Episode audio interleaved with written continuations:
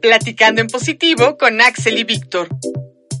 Un espacio para romper estigmas, informar y platicar sobre la experiencia de vivir con VIH. Hola Radio Escuchas, ¿cómo están? Ya me conocen, mi nombre es Axel Bautista y este es nuevamente un episodio de Platicando en Positivo. Hoy es un episodio muy especial porque vamos a hablar sobre un tema que es muy importante y que creo que les va a parecer muy importante a todos. Pero antes déjenme presentarles a pues mi querido compañero de cabina, Víctor. Víctor, ¿cómo estás? Hola Axel, muy bien, contento como todos los miércoles. Pues mira, el episodio de hoy se llama La importancia del apoyo familiar para sobrellevar un diagnóstico de VIH. Para eso tenemos aquí a tres invitadas muy importantes y qué bueno que están aquí. Primero que nada tenemos a Isabel, que es una chica que con VIH, ella es arquitecto y es docente de preparatoria. Isabel, ¿cómo estás? Hola, estoy muy bien, muchas gracias por la invitación. También tenemos a su mamá. Señora, ¿cómo está? Muy bien, muchas gracias por la invitación. Y también tenemos a Ángela Sepúlveda Hernández, que es la coordinadora del área de procuración de fondos de la Casa de la Sal. Ángela, ¿cómo estás? Muy bien, muchas gracias chicos por la invitación.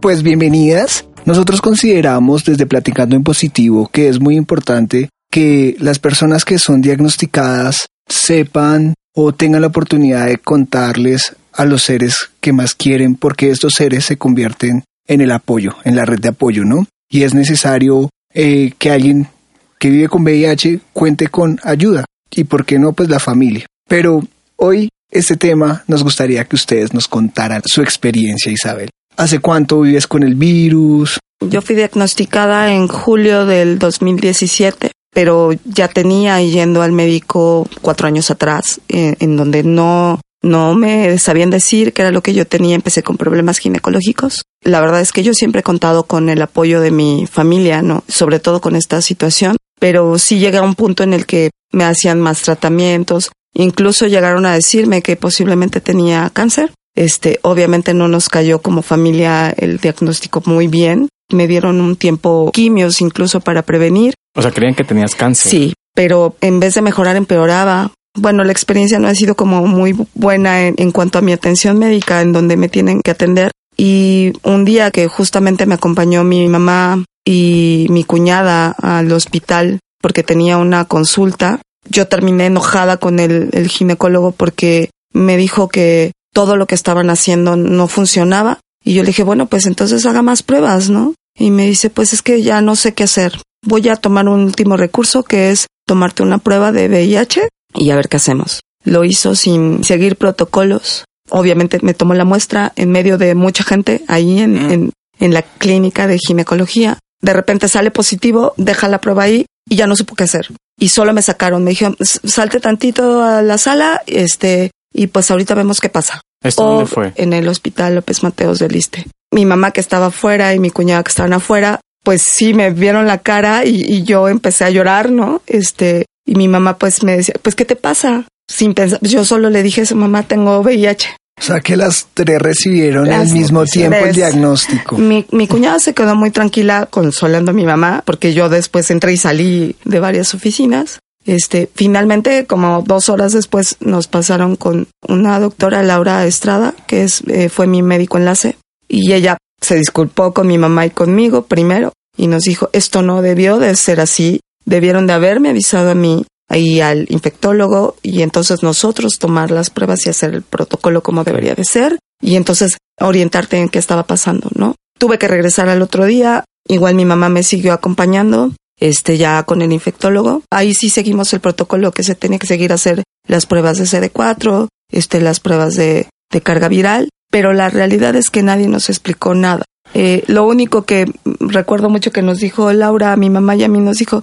pero no te preocupes, la buena noticia es que no tienes cáncer. Señora, usted, por ejemplo, ¿cómo tomó la noticia? ¿Cómo, cómo lo toma hoy en día? Ese día de la noticia para mí fue demasiado impacto. Nunca me esperé una noticia así.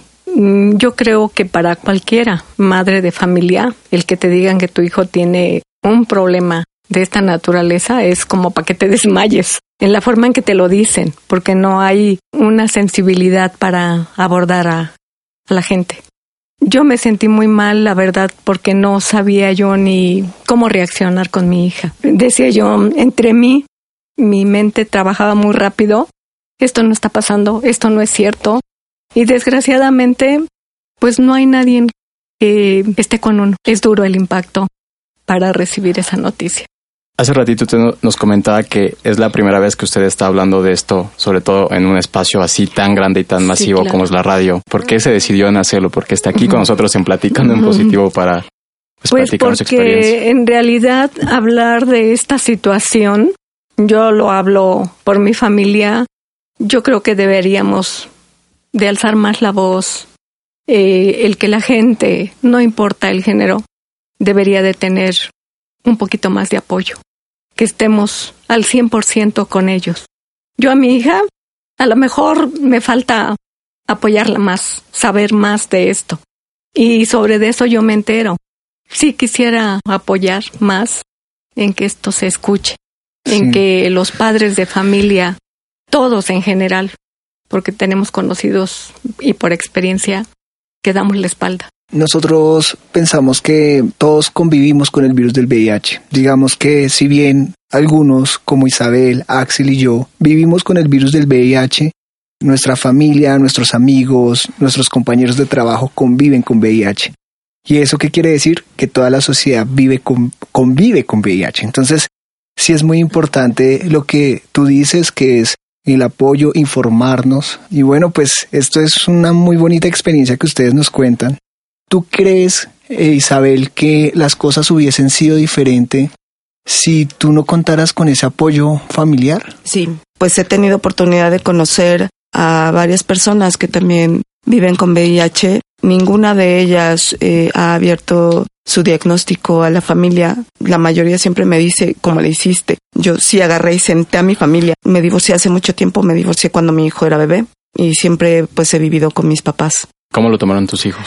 Primero hablé con mis papás, con mis hermanos y con mis cuñadas. Y después hablé con mis hijos, primero con mi hija adoptiva, que es hija de mi hermana que adoptamos, y después hablé, que es la mayor, y después hablé con mi hijo. Mi hija adoptiva, obviamente ella tuvo una pérdida, y ella me dijo, yo he visto en la escuela, me han platicado qué pasa, pues no pasa nada, ¿no? Te estás atendiendo. Es impresionante cómo ella lo toma, ¿no? A mi hijo sí le impactó más. Eh, el mismo psicólogo que me atendió en Casa de la Sal después les dio terapia a ellos dos también, este, pues para ayudarlos a sobrellevar esto. Pero mis hermanos, ni mi papá, ni mis cuñadas, ellos me dijeron, pues sí hemos estado juntos en las buenas y también hemos estado juntos en todo lo malo que como familia nos pasa, pues no pasa nada, ¿no?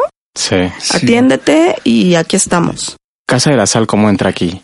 Pues mira, eh, nuestra historia justamente de Casa de la Sal es conocida, muchos nos conocen o, no, o la referencia es porque atendemos a niños, ¿no? Pero en realidad el corte de Casa de la Sal es 100% de acompañamiento y este justamente entra en esta parte, ¿no? Eh, tenemos un área de clínica psicológica que es donde Isabel eh, acudió. Tenemos una clínica donde está atendida por el 99% de la, de la gente que atiende la clínica son voluntarios, maravillosos. Voluntarios a los que nosotros capacitamos en temas de VIH para que este, puedan apoyar y acompañar a la, a la población. Todos nuestros servicios son gratuitos. Entonces, justamente lo que hacemos es acompañar a las personas y a sus familiares. A, veces también les ayudamos a, dar esta notificación, ¿no? De, de cómo notifico a mi familiar que, que vivo con el diagnóstico.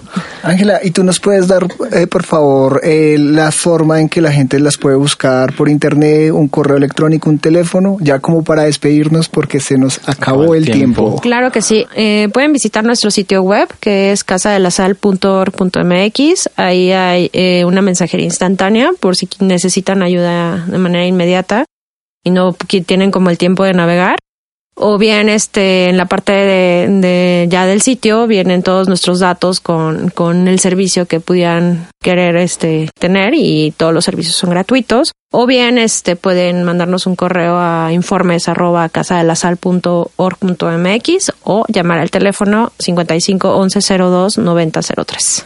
Ok, muchas gracias. Muchas gracias. Y nos gustaría ya para terminar que por favor se despidan y un mensaje corto, muy corto para la gente sobre el apoyo familiar.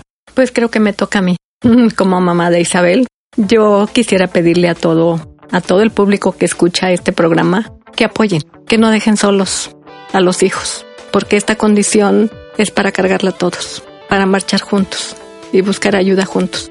Ok, Ok, muchas, muchas gracias, gracias. mamá Isabel.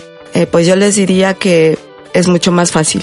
Para mí la verdad es que a pesar de todos los sinsabores, hablando de atención médica, creo que poder llegar a mi casa y poderles contar abiertamente, no, con toda mi familia, mi- mis papás, mis hermanos y mis hijos, ha sido no cargar con esto como un lastre, sino pues como una condición que cualquier otra persona puede tener, ¿no? Y que, y que creo que la, familia es importante y no debemos de dejarnos solos. Pues bueno, pues muchas gracias a, las tres, Isabel, la mamá de Isabel, Ángela. Esto pues ya se está terminando. Sí, bueno, pues yo también me despido. Hasta entre ocho días. Chao, chao. Sí, recuerden seguirnos en arroba platicando en positivo y hasta la próxima. Te esperamos en la siguiente emisión, Platicando en Positivo con Axel y Víctor. Un espacio para romper estigmas, informar y platicar sobre la experiencia de vivir con VIH.